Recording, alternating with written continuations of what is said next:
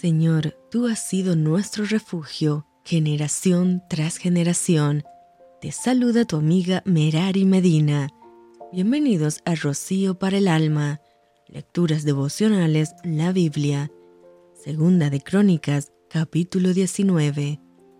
Josafat, rey de Judá, volvió en paz a su casa en Jerusalén, y le salió al encuentro el vidente Jehú, hijo de Anani, y dijo al rey Josafat, ¿Al impío das ayuda y amas a los que aborrecen a Jehová? Pues ha salido de la presencia de Jehová ira contra ti por esto.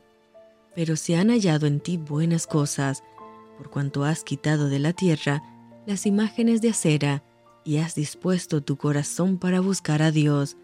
Habitó pues Josafat en Jerusalén, pero daba vuelta y salía al pueblo, desde Berseba hasta el monte de Efraín, y los conducía Jehová, el Dios de sus padres, y puso jueces en todas las ciudades fortificadas de Judá, por todos los lugares, y dijo a los jueces, Mirad lo que hacéis, porque no juzgáis en lugar de hombre, sino en lugar de Jehová, el cual está con vosotros cuando juzgáis.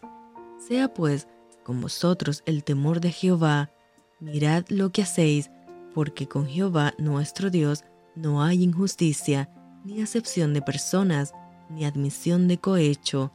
Puso también Josafat en Jerusalén algunos de los levitas y sacerdotes y de los padres de familias de Israel para el juicio de Jehová y para las causas, y volvieron a Jerusalén, y les mandó diciendo, procederéis asimismo con temor de Jehová, con verdad y con corazón íntegro, en cualquier causa que viniere a vosotros de vuestros hermanos que habitan en las ciudades en causas de sangre, entre ley y precepto, estatutos y decretos, les amonestaréis que no pequen contra Jehová, para que no venga ira sobre vosotros y sobre vuestros hermanos. Haciendo así, no pecaréis. Y he aquí el sacerdote Amarías será el que os presida en todo asunto de Jehová, y Zebadías, hijo de Ismael, príncipe de la casa de Judá, en todos los negocios del rey, también los levitas serán oficiales en presencia de vosotros. Esforzaos pues para hacerlo, y Jehová estará con el bueno.